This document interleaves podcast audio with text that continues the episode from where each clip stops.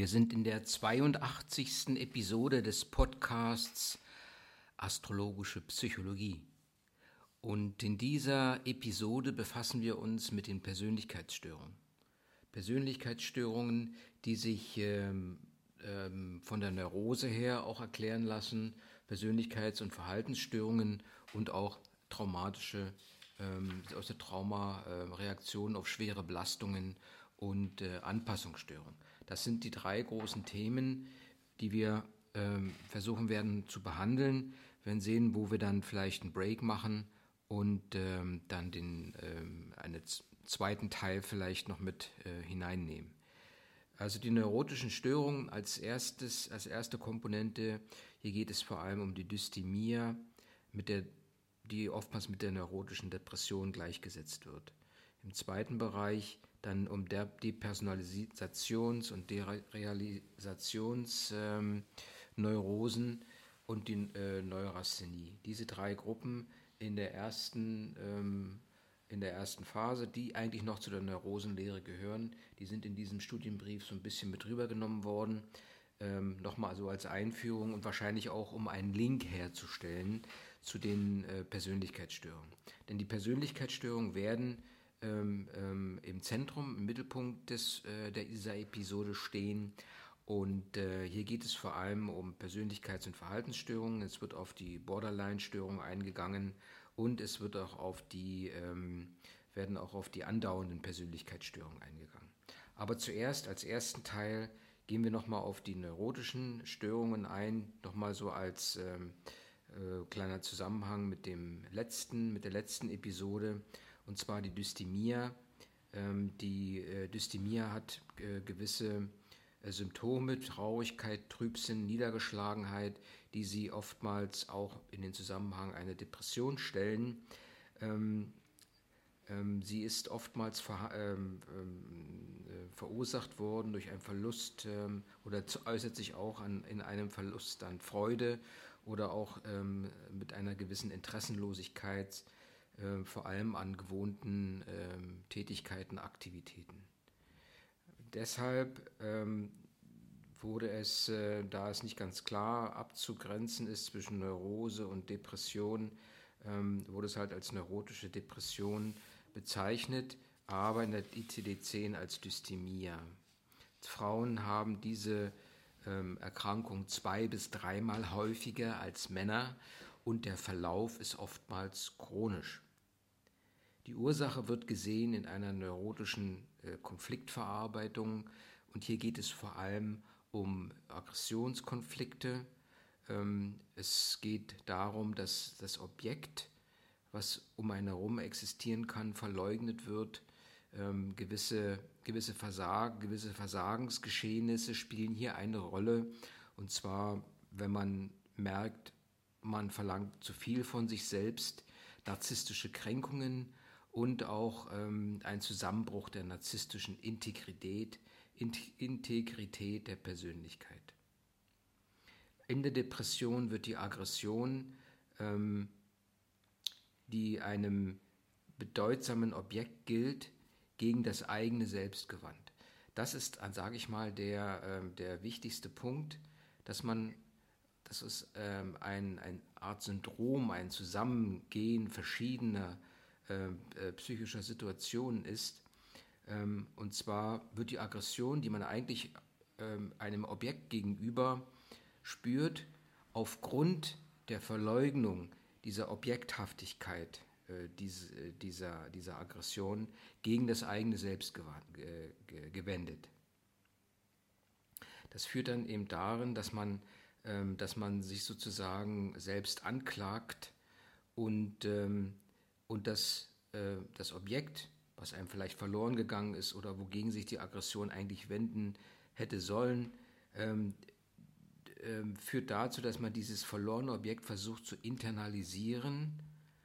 Und ähm, wenn man dieses Objekt internalisiert hat, dann ist es Part des Teil des Subjekts und demzufolge wird das Subjekt, also das Ich, anstelle des Objekts angeklagt.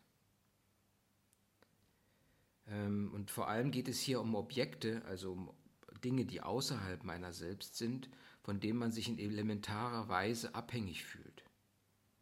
Ja? Und da, dagegen kann man sich schwer behaupten, davon kann man sich äh, äh schwer lösen ähm, oder gar Aggressionen entwickeln. Und diese Abhängigkeitsgefühle bestehen fort und damit der Wunsch, geliebt und versorgt zu werden. Ja, also es ist eine Abhängigkeit von einem Objekt, ähm, die in irgendeiner Art und Weise ähm, störend, als störend empfunden wird, aber da das Objekt so stark internalisiert ist, wendet es sich gegen sich selbst. Im Sinne einer Selbstanklage. Oftmals ist die Trennung das auslösende Moment für eine neurotische Depression, für ein Dysthemia. Das heißt also, die Dysthemia ist eine pathologische Antwort auf ein Verlusterlebnis, verbunden mit einer Herabsetzung der Selbstachtung. Die Aggressionen werden gegen, gegen, gegen das Ich selbst gerichtet und es erfolgt eine sogenannte Selbstbestrafung pathologische Introjektion des Objekts verstärkt die gegen das Selbst gewendete Aggression. Das sieht im ersten Augenblick wie Masochismus aus, aber es ist der verzweifelte Versuch, durch das Auf sich nehmen und das Festhalten von Leid Schlimmerem zu entgehen. Ähm, aber ähm, und hier ist wiederum, das äh, hat Freud so eingeordnet, spielen vor allem die Erinnerungen an die Kindheit eine Rolle, und zwar ähm, mehr oder weniger starke, intensive Gefühle aus der Kindheit werden in solchen Situationen wiederbelebt. Also praktisch die Verlust, das Verlustgeschehen. Die Dysthemie ist demzufolge ähm, ein Fortschreiben dieses negativen Denkschematas, was sich in einer gewissen Hilflosigkeit ausdrückt. Es ist sozusagen eine Art erlernte Hilflosigkeit gegenüber Objekten. Objekte jetzt im Sinne, die außerhalb des Ichs existieren. Hier kann man sicherlich mit der kognitiven äh, Therapie etwas erreichen. Ähm, äh, und vor allem bei der Differentialdiagnose muss darauf geachtet werden, dass, äh, es, äh, dass lavierte oder somatische Depressionen ausgeschlossen werden. Von einer Dysthemie spricht man, wenn, sie, wenn diese Situation mehr als zwei Jahre angehalten hat. Und ähm, dann geht es halt dann kann man erkennen, dass es sich hier um eine neurotisch-depressive Verarbeitung eines Verlusts äh, geht. Wie gesagt, in der Therapie, analytisch orientierte Psychotherapie, äh, eine Bearbeitung des äh, neurotischen Konflikts mit Hilfe von Übertragung, kognitive Therapie, Denkmuster werden identifiziert und systematisch hinterfragt. Sicherlich ist hier ein Therapeut gefragt, der große Erfahrung hat und auch der Therapeut muss halt, und das ist eines der Grunddinge, eine gewisse äh, Supervision äh, mit äh, eingehen, mit Kollegen und ähnlichem. Das wäre jetzt der Bereich äh, der neurotischen Depression, der Dysthemia. Ähm, Im zweiten Bereich hat man nochmal äh, hinsichtlich der Neurosenlehre die De Depersonalisierungs- und Derealisierungssyndrome benannt. Ähm, einfach nur zur Definition, Depersonalisierung ist ein Entfremdungsgefühl gegenüber dem eigenen Körper und eine Derealisierung ist ein Entfremdungsgefühl gegenüber der Umgebung. Man klingt sich sozusagen von sich selbst aus oder von der Umgebung. Ähm, das Wissen, dass die Veränderungen nicht von außen, nicht von anderen Personen oder Kräften verursacht wurden, spricht für eine Depersonalisation oder Derealisierung.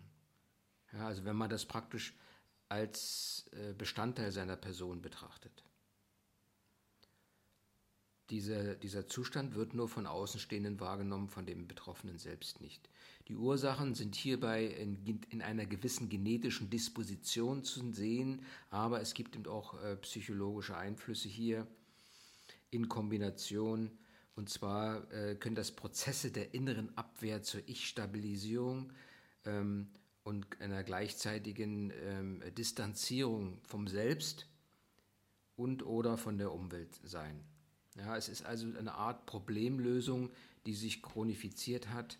Ähm, sicherlich kann man hier über die äh, auch eine Erklärung finden, ähm, neben der genetischen Disposition, dass man dieses erlernt hat, also lernpsychologische Ursachen hier finden.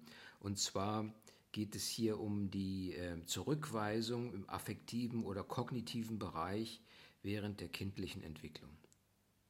Also man hat als Kind etwas erlernt, äh, was, man, was dann halt im Erwachsenenalter im gewissen Sinne wiederbelebt wird.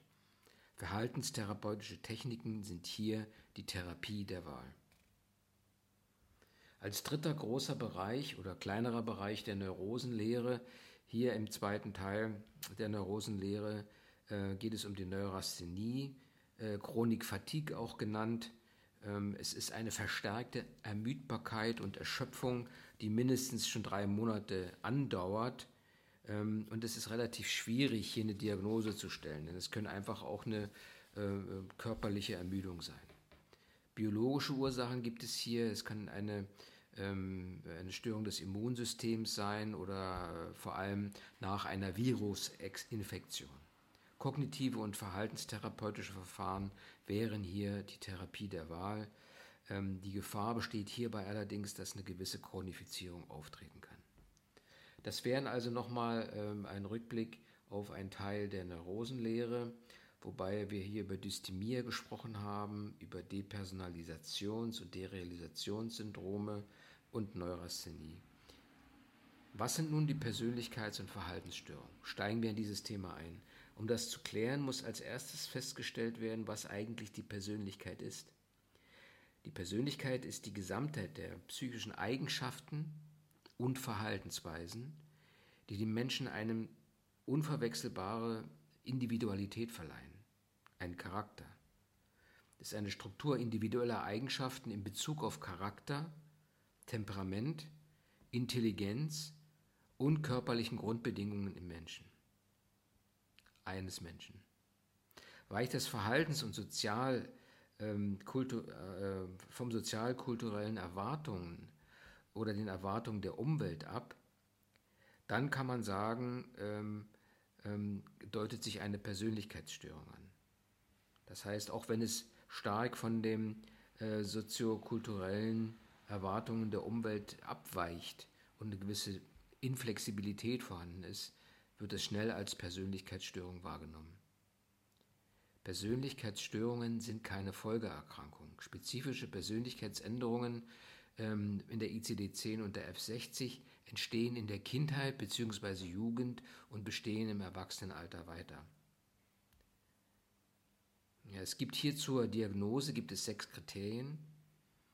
Ähm, deutliche Unausgeglichenheit, andauernde Verhaltensmuster, abnormes Verhaltensmuster, Beginn in Kindheit und Jugend, subjektives Leiden darunter, Einschränkung der beruflichen Leistungsfähigkeit und keine Gehirnerkrankung.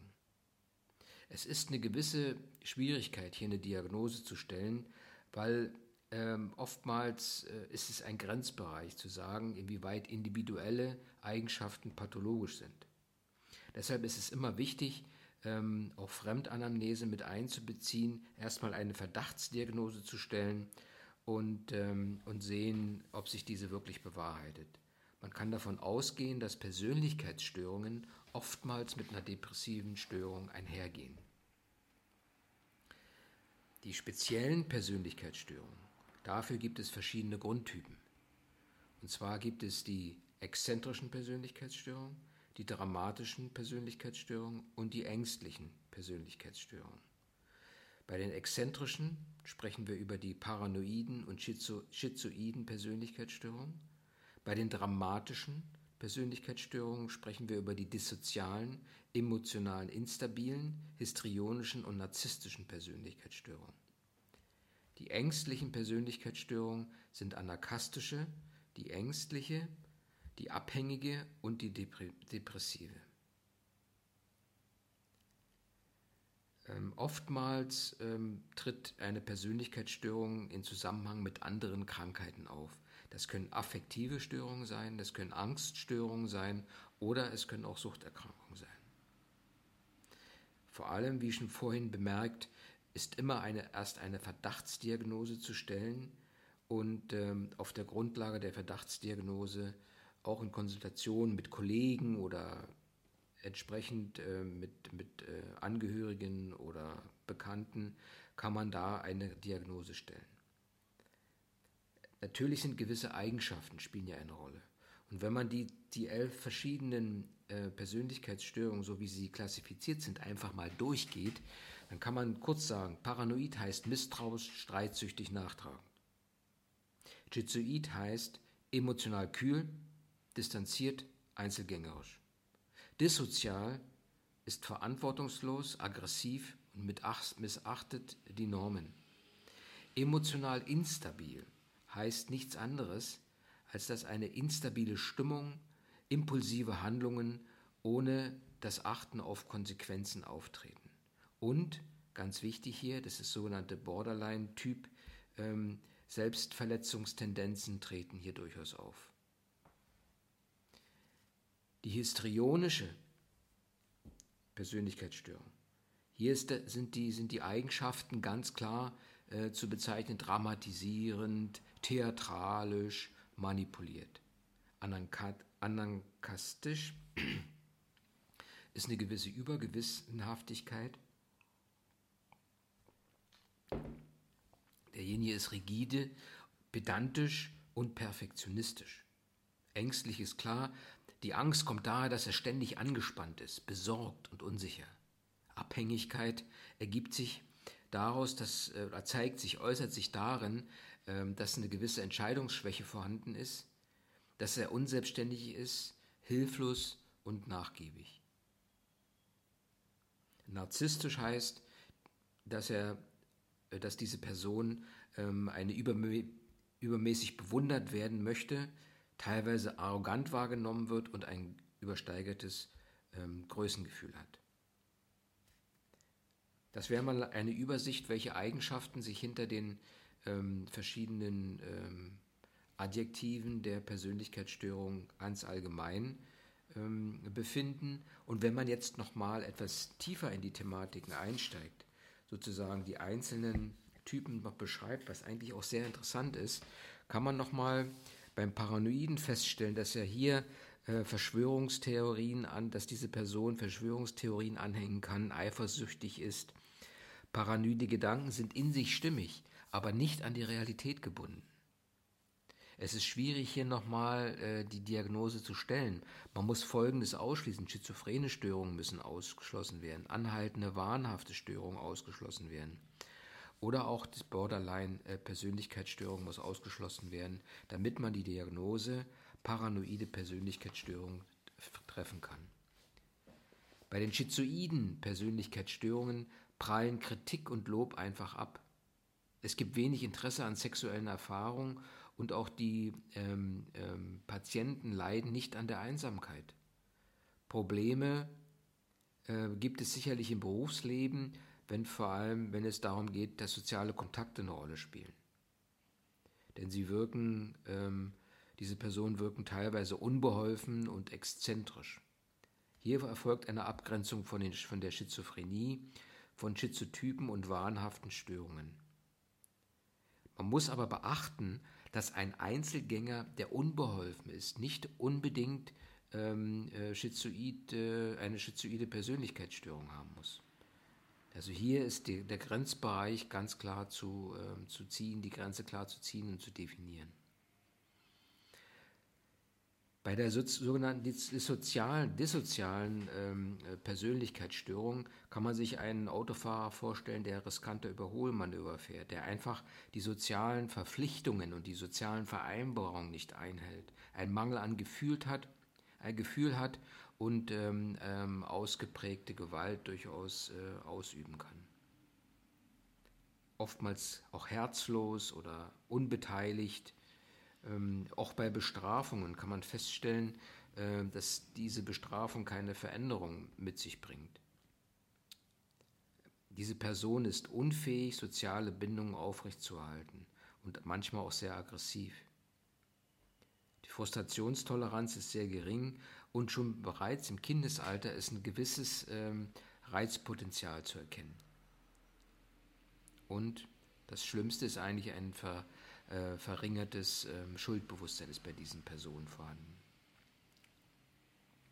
Hier muss man ganz äh, klar äh, eine Abgrenzung vornehmen zur narzisstischen Persönlichkeitsstörung und zu, dem, zu der äh, Persönlichkeitsstörung der Borderline, ähm, des Borderline-Phänomens. Emotional instabile Persönlichkeiten, ähm, das ist das sogenannte Borderline, Borderline-Typ, das sind Erkrankungen auf der Grenze zwischen Neurose und Psychose. Wenn man diese Störung behandelt, ähm, als wäre es eine neurotische Störung, äh, und der Erfolg bleibt aus, also eine rein empirische äh, Wahrnehmung, dann handelt es sich hier um ein Borderline-Syndrom. Die, das, äh, diese, diese Erkrankung ähm, äußert sich darin, dass Anstrengungen vorgenommen werden, um nicht verlassen zu werden. Ähm, die Beziehung zu anderen Menschen ist instabil, aber zugleich auch wiederum sehr intensiv wobei es äh, sehr positive und sehr negative Bewertungen ähm, geben kann von der Person gegenüber anderen Personen. Identitätsstörungen spielen hier eine Rolle und auch das Selbstbild ist instabil. Ja, und das bringt dann mit sich, dass eine gewisse selbstgefährdende Impulsivität vorhanden ist, Suizidversuche auftreten können und diese affektive Instabilität äh, bringt auch mitunter quälende leere Gefühle mit sich, die dann halt in, in Wut umschlagen können und auch paranoide Vorstellungen. Damit das Borderline-Syndrom ähm, diagnostiziert äh, werden kann, müssen halt ähm, drei ähm, Symptome erstmal nach ICD-10 vorhanden sein. Ähm, und zwar unerwartetes Handeln, also diese Spontanität ohne Berücksichtigung der Konsequenzen. Streitsucht zum Beispiel spielt eine Rolle, ähm, Wutausbrüche, Gewalt und Kontrollunfähigkeit auch ein, ein drittes Merkmal.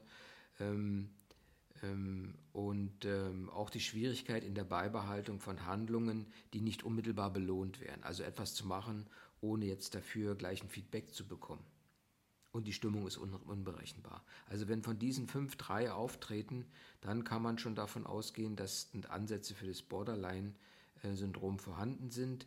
Ähm, weitere, die tiefer liegenden sind dann zum Beispiel, ähm, dass das Selbstbild gestört ist, ähm, dass die Neigung, äh, sich auf instabile Beziehungen inst, äh, intensiver einzulassen. Also instabile Beziehungen werden akzeptiert, man lässt sich intensiv ein, aber die brechen natürlich schnell wieder auseinander und die Folge sind emotionale Krisen. Ebenso ist festzustellen, dass es übertriebene Bemühungen, ähm, das hatten wir oben schon gesagt, ähm, gibt, ähm, das Verlassenwerden zu vermeiden. Man droht auch, also das ist auch ein weiterer wichtige, äh, wichtige wichtiger Punkt. Es gibt Drohungen ähm, oder man nimmt ähm, Handlungen der Selbstbeschädigung vor. Angstzustände, innere Angstzustände spielen eine Rolle und ähm, eine gewisse Sensibilität äh, sollte da sein, wenn es keinen Schmerz bei Selbstverletzung gibt. Äh, bei äh, Patienten mit diesem Borderline-Syndrom kann man feststellen, dass sie sich damit unter eine Zigarette auf ihrem äh, Körper ausdrücken und keinen Schmerz dabei empfinden, sondern dies nur machen, um zu sehen, dass sie noch da sind, dass sie existieren.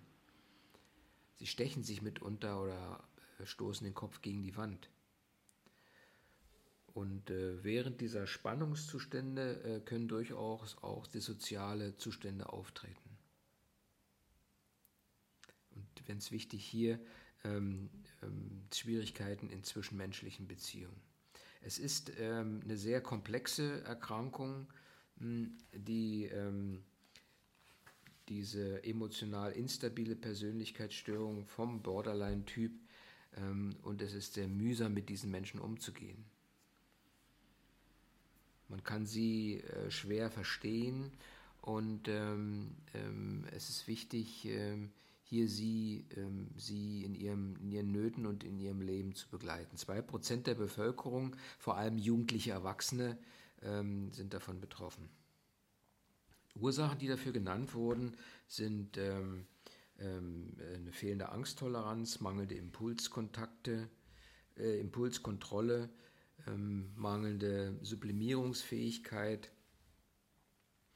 und die Verschiebung vom sekundären zum primär prozesshaften Denken. Das heißt, ähm, ein sehr impulsives Handlung, Handeln, ohne jetzt unbedingt immer die Folgen abzusehen und zu berücksichtigen. Das ist eine spezifische Abwehrreaktion ähm, und ähm, da gibt es halt auch Therapiemöglichkeiten. und zwar geht man hier äh, vom Ich aus und zwar erstens um eine Differenzierung des Bilds von einem selbst, also das Selbstbild, und, das, und des Bildes des, der anderen in sich und das Objektbild. Das ist sozusagen der Konflikt, der hier äh, auf diese Art und Weise gelöst wird. Es gibt also von dem, ähm, zwischen dem Selbstbild und das Bild der anderen, ähm, das man in sich hat. Und die Integration von Selbstbildern und Objektbildern, die einander entsprechend unter Gefühlstönungen entstanden sind.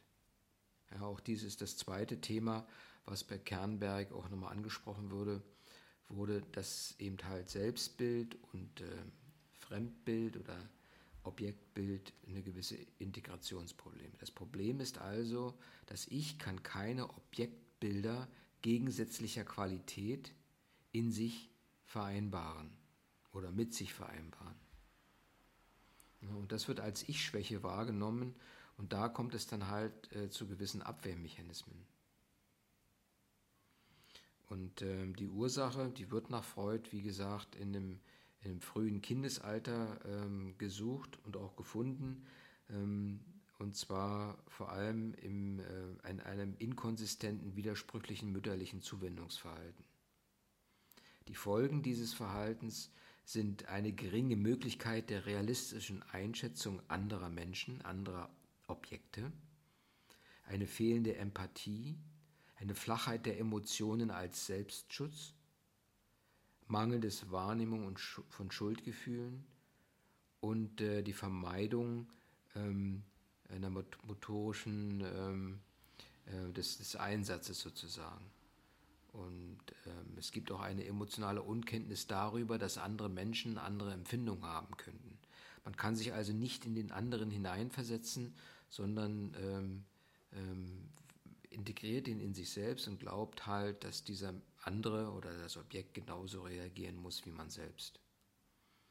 Die Therapie hier bei diesem Borderline-Syndrom sollte erst stationär erfolgen, dann ambulant, verhaltenstherapeutisch und die Therapie nach Linehan ähm, sind äh, dort angezeigt und auch erfolgreich schon durchgeführt worden. Ähm, wichtiges Signal sind die Selbstverletzungsnarben, ähm, die auf eine gewisse Borderline-Situation hinweisen. Wichtig, wenn man mit solchen Menschen konfrontiert wird, was sicherlich selten passieren wird, ist es, im Hier und Jetzt zu arbeiten. Ja? Also äh, wenn es um die negative Übertragung geht, im Hier und Jetzt dies zu machen und auch die Abwehrmechanismen immer im Hier und Jetzt zu halten. Eine wichtige Struktur muss geschaffen werden, feste Zeiten und vor allem keine außertherapeutischen Kontakte.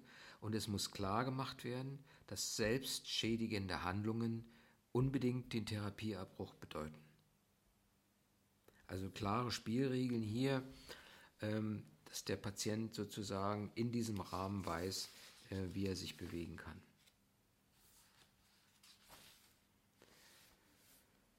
Die histrionische Persönlichkeitsstörung ähm, ganz klar eine Aufmerksamkeit anderer auf sich zu ziehen und im Mittelpunkt zu stehen, sind hier die Themen, die eine Rolle spielen und ähm, ähm, es ist ein übertriebenes emotionales Verhalten und auch eine gewisse Theatralik, äh, die ähm, also Theaterspielen, die von der Umwelt wahrgenommen wird. Es ist eine dramatische Selbstdarstellung. Ähm, ähm, allerdings steckt dahinter auch eine leichte Beeinflussbarkeit, vor allem über, die, über das Affektleben. Ähm, die Affekte sind generell oberflächlich. Ähm, durch die Suche, ähm, und daher gibt es auch eine Suche nach aufregenden Erlebnissen. Ähm, es ist eine unangemessene verführerische Erscheinung und äh, man beschäftigt sich übermäßig damit, äußerlich attraktiv zu erscheinen.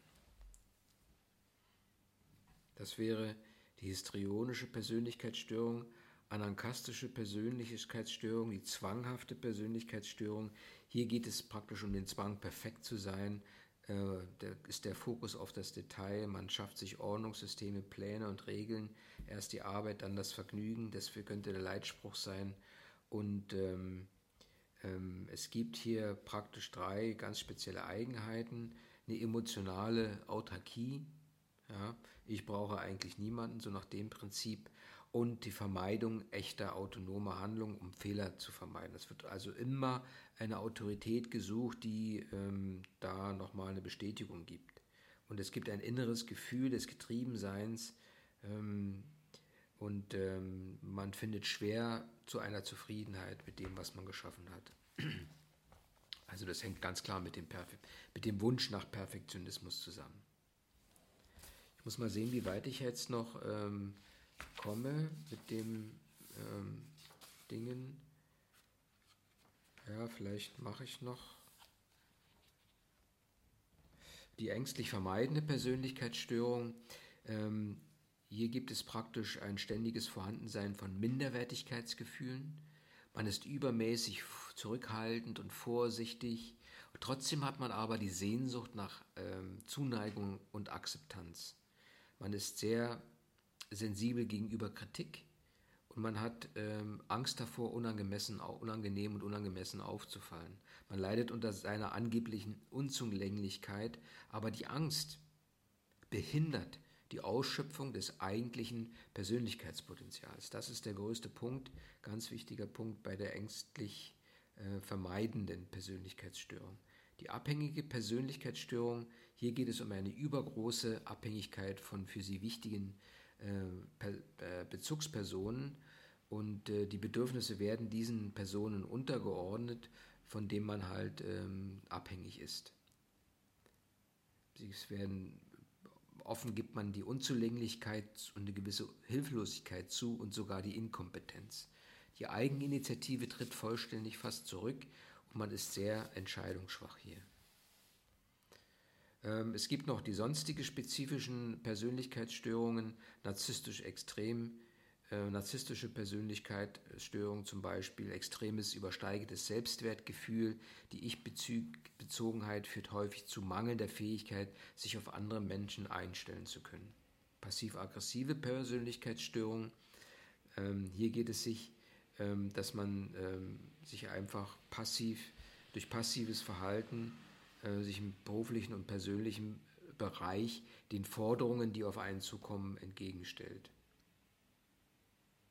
Autoritätspersonen werden immer äh, kritisiert, auch hinten herum kritisiert und ähm, es gibt dann oftmals auch ein beleidigendes Schweigen, wenn man selbst ähm, äh, Kritik äh, kritisiert wird. Die Ursachen der Persönlichkeitsstörung sind mehrere also biologische, soziale oder psychologische. Biologische, wie gesagt, genetisch. Das kann ein minimaler Fehldefekt, äh, Defekt des, eine Fehlfunktion oder ein Defekt des Gehirns sein. Kann auch eine organische Persönlichkeitsstörung sein. Man sollte hier auf alle Fälle ähm, sehen, dass die äh, als Ziel, dass die Betroffenen mit diesen Einschränkungen leben können. Das ist das Ziel, denn die werden sich nicht mehr abstellen, die werden sich nicht mehr verändern. Die psychologische Erklärung hier wäre wieder im Vulnerabilitätsstressmodell äh, zu suchen. Und zwar ist es eine Disposition, eine dispositionelle, dispositionelle Empfindlichkeit, äh, Labilität und Verletzlichkeit der Person. Ja. Irgendwie ähm, kann man auch, gibt es auch ein Affektregulationsmodell, ähm, wo jetzt ähm, die Anpassungsproblematik äh, durchaus noch eine Rolle spielt. Bei der psychoanalytischen äh, Ursache oder Erklärung sind es dann die äh, Persönlichkeitsstörungen, die als Charakterneurosen betrachtet werden. Die Therapie, hier geht es vor allem um integrative äh, Konzepte. Wichtig sind klare Strukturen, Grenze zwischen Therapeut und Patient, wie schon gesagt. Ähm, die Grundsätze bestehen darin, dass man eine ähm, klare Therapie Vereinbarung trifft, ein Aufbau einer angenehmen therapeutischen äh, Beziehung und wichtig ist eben eine gewisse klare Diagnose zu fällen. Hier können Fragebögen helfen zum Beispiel. Das Ziel der Therapie ist es eine Verbesserung der psychosozialen Fähigkeiten und die Strukturierung des sozialen Umfeldes dieser Person. Die Bearbeitung der dysfunktionalen Verhaltensmuster muss erfolgen und auch eine Generalisierung des Erlernens. Das kann man natürlich machen in der Therapie, nur hier ist für den Therapeuten auf alle Fälle eine Supervision angezeigt und es handelt sich immer um eine Langzeitbehandlung, wo durchaus auch Kriseninterventionen äh, auftreten können. Nochmal einen kurzen Hinweis zu den Therapieverfahren. Ähm, kognitiv verhaltenstherapeutisch ausgerichtete Verfahren, ähm, die kognitive Therapie nach Beck und Freeman zum Beispiel, ähm, wobei hier die Persönlichkeitsstörung durch ein Verhaltensmuster charakterisiert ist, das von Grundannahmen und Einstellungen herkommt. Und die kognitive Therapie hilft hier, ähm, eine gewisse Änderung vorzunehmen. Das heißt, wenn das Verhalten besteht einer gewissen Anhänglichkeit, dann hat dieses Verhalten ähm, äh, die Einstellung zur Grundlage, ich bin hilflos. Das heißt also, das Verhalten wird durch das Selbstbild bestimmt. Und dafür werden halt diese kognitiven Techniken wie die von Beck und Freeman angewendet, weil diese ein angeleitetes Entdecken der dysfunktionalen Inst äh, Interpretationsmuster ähm, ähm, vorgenommen wird oder er ermöglicht wird. Ja? Und dann kommt es halt zu Reattribut äh, Reattributionstechniken, wobei eine korrekte, eine Korrektur der fehlerhaften Zuordnung stattfindet, also der Zusammenhang Einstellung und Verhalten. Ähm, Möglichkeit wäre auch hier verhaltenstherapeutisch äh, was zu erreichen über Rollenspiel. Wir hatten gesagt, bei Borderline äh, gibt es äh, die Linhen-dialektische Verhaltenstherapie und die, das Ziel äh, der Therapie von Patienten mit Borderline-Syndrom wäre es, äh, deren Haltung zu verändern, sie umzuwandeln von einer Entweder-Oder-Haltung in eine so, sowohl als auch Haltung. Ähm, und ähm, man, auch Arzneimittel können hier, Psychopharmaka können hier eine Rolle spielen, aber das geht dann, gilt dann hoffentlich äh, meist nur für Krisenzeiten, äh, zwecks der Krisenintervention. Ziel der Behandlung ist es, eine soziale Integration zu erfolgen, äh, zu erreichen, wobei man hier sagen muss, ähm, dass nur ein Drittel ähm, einen günstigen Verlauf haben. Bei ein, ein Drittel ist es ungewiss, da ungünstig, ein Drittel mit Kompromissen und ein Drittel nur der günstige Verlauf.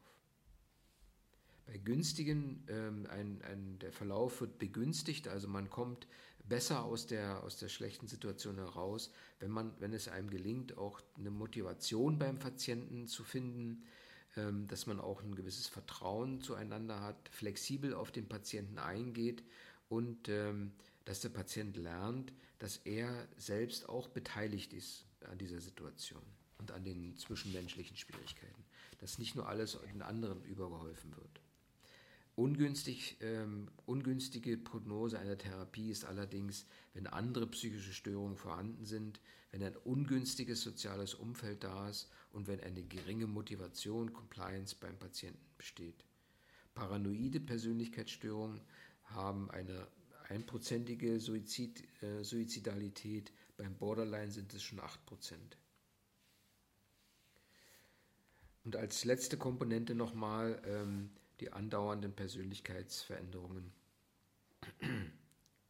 Hier geht es, ähm, dass vor Eintritt der Symptomatik keine Persönlichkeitsstörung äh, bestand.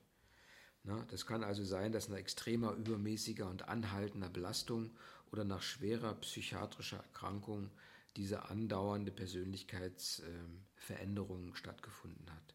Kann auch Geiselnahme, Folter, Verschüttung sein oder ähnliches. Das, darauf kommen wir später nochmal zurück.